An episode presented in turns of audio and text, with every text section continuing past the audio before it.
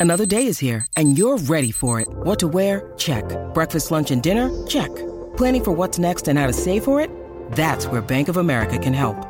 For your financial to dos, Bank of America has experts ready to help get you closer to your goals. Get started at one of our local financial centers or 24-7 in our mobile banking app. Find a location near you at bankofamerica.com slash talk to us. What would you like the power to do? Mobile banking requires downloading the app and is only available for select devices. Message and data rates may apply. Bank of America and a member FDIC.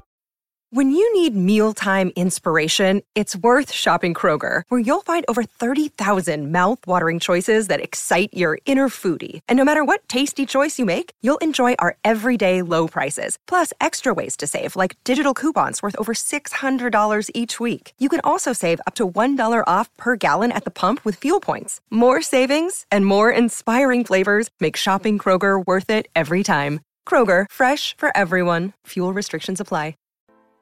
A bolsa não tem milhões de investidores. A bolsa tem muitos especuladores. Então, às vezes, o cidadão chega para mim e pergunta: Ô Márcio, me diga uma coisa, qual é a hora de vender uma ação? Eu falo, mas a ação é feita para comprar, não é feita para vender. Tá entendendo? Então, esses milhões são milhões de especuladores, porque na realidade, investidores como eu, há uma quantidade muito pequena. E eu vou dizer até uma coisa que é o meu sentimento: a bolsa, como instituição, ela não deseja investidores como eu. Ela quer que o cidadão que entre no mercado seja um especulador. Porque através desses fluxos especulativos é que ele consegue gerar o quê? Ele consegue gerar emolumentos para a bolsa. Então a bolsa tem muita pouca consideração, tá certo? Em relação aos investidores. Ela oferece muita consideração aos especuladores, que é o que ela quer que entre para o mercado. Por exemplo, o investidor, como eu, é aquele que se preocupa em ter um patrimônio que lhe permita ter uma renda mensal. Ao passo que o especulador é aquele que está preocupado em um gap, em comprar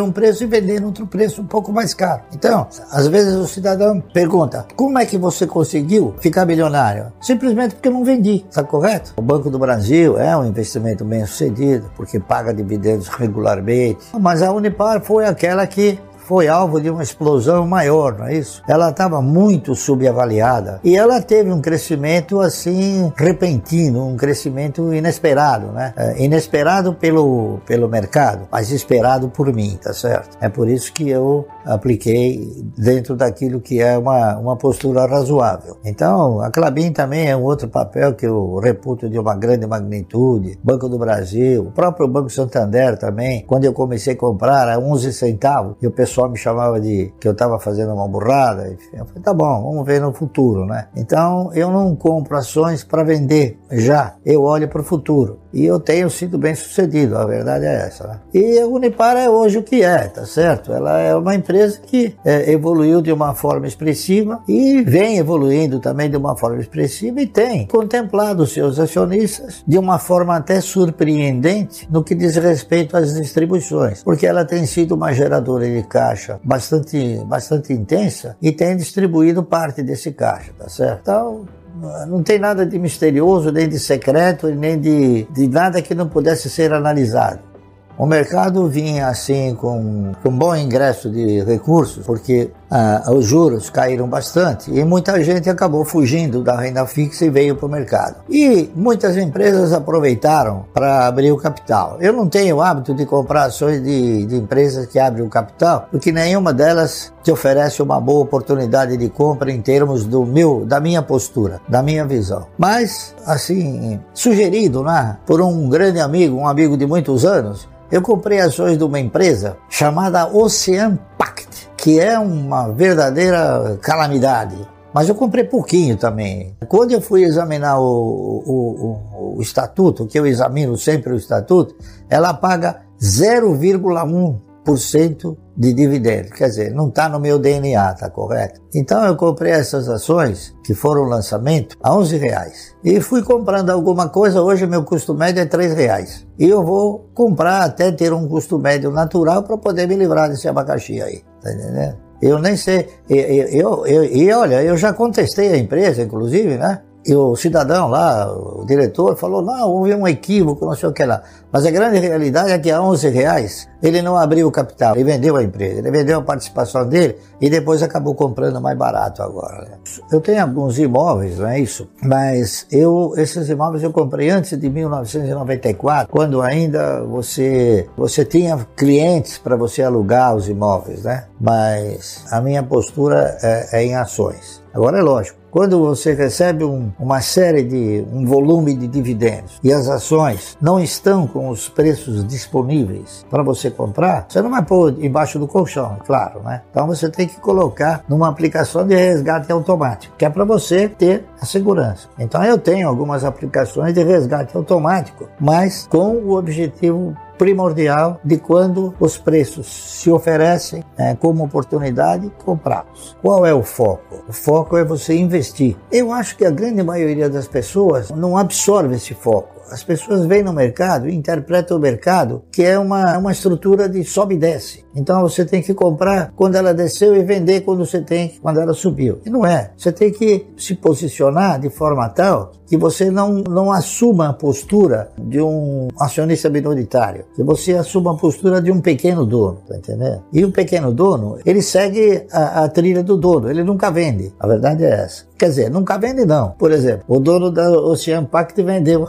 vendeu a empresa. Então não é nunca, né? Existem aqueles que aproveitam até o mercado para poder vender as suas empresas, tá certo? Mas essas são empresas que a gente nunca deve comprar. Mas é muito importante você, primeiro, você estabelecer uma prioridade na sua vida. Né? É, então, essa prioridade vai fazendo com que você, ao longo do tempo, você vai administrando os seus egos. E com o decorrer do tempo, você passa a controlar os seus egos. Então, eu sou uma pessoa que controla os meus egos. A maioria das pessoas não conseguem controlar os egos. Então as pessoas compram e gastam assim de uma forma desordenada. Eu não, eu gasto de uma forma ordenada. Eu nunca faço uma aquisição sem eu ter feito uma análise muito profunda. Já fui tentado inúmeras vezes, né? Mas ninguém conseguiu. Então eu, eu procuro analisar e olhar o futuro. Eu não olho assim, eu olho para frente. Né? Então, quando o cidadão tiver que comprar ações, tiver que entrar no mercado de valores, ele tem que analisar os projetos, ver a perenidade, ver a, sustentabilidade do papel, a origem, é, a origem dos resultados, a potencialidade da empresa, né? o histórico de distribuições, enfim. Tem uma série de componentes que eu analiso e que são muito fáceis de serem detectados. Eu não vivo de corretagem, eu vivo de dividendos. Então, aquilo que eu procuro desenvolver, aquilo que eu procuro uh, orientar, é no sentido do cidadão formatar um portfólio que lhe permita ter uma carteira de renda mensal como eu tenho, como eu construí, tá correto? Eu não, não saberia dizer qual o tempo necessário para a pessoa ter e adquirir uma cultura capaz de ter uma experiência como eu tenho, de 50 e poucos anos de mercado, entendeu? E hoje, até hoje eu aprendo a verdade é essa. Veja que eu comprei o Ocean Pact, né? Isso aí é um,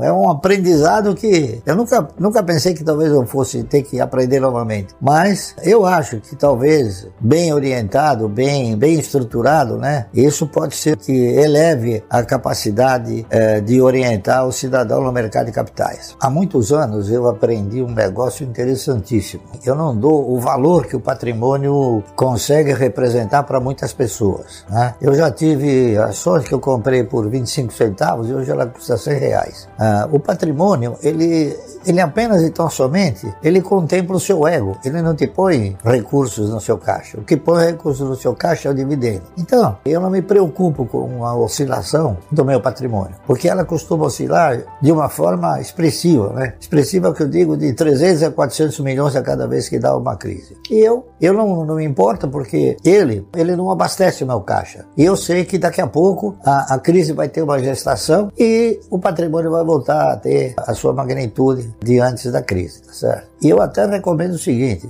aqueles que se propuserem a investir no mercado de ações, eles têm que exercitar esse tipo de postura, ou seja, olhar para aquilo que abastece o teu caixa, não aquilo que contempla o teu ego. No caso, por exemplo, recentemente da Cielo, a gente fez algumas análises que é, tendiam né, e tendem para ela se valorizar mais, não há dúvida nenhuma. No caso da IRB, por exemplo, eu analiso o seguinte: a IRB tem um setor de atividade, é um dos setores de atividade que o cidadão paga sem usar, não é isso? O você paga e reza para que não aconteça o sinistro. Então, é um, é um setor bom, é um setor que ele pode, a empresa pode ter sido mal administrada, como foi o caso da IRB, mas eu não tenho dúvida nenhuma que os seus controladores, né, os seus maiores acionistas, que são os bancos Bradesco e Itaú, alguma coisa eles vão fazer para recuperar essa empresa. Eu não tenho dúvida nenhuma. Então a gente olha no todo, né? A gente não olha só no fato negativo, a gente olha na perspectiva de fatos positivos. E eu acredito que a IRB possa vir a, a se recuperar e ainda gerar bons resultados e bons dividendos, que ela já pagou em muitas ocasiões. Agora, ela foi alvo de uma gestão fraudulenta, já consolidada, já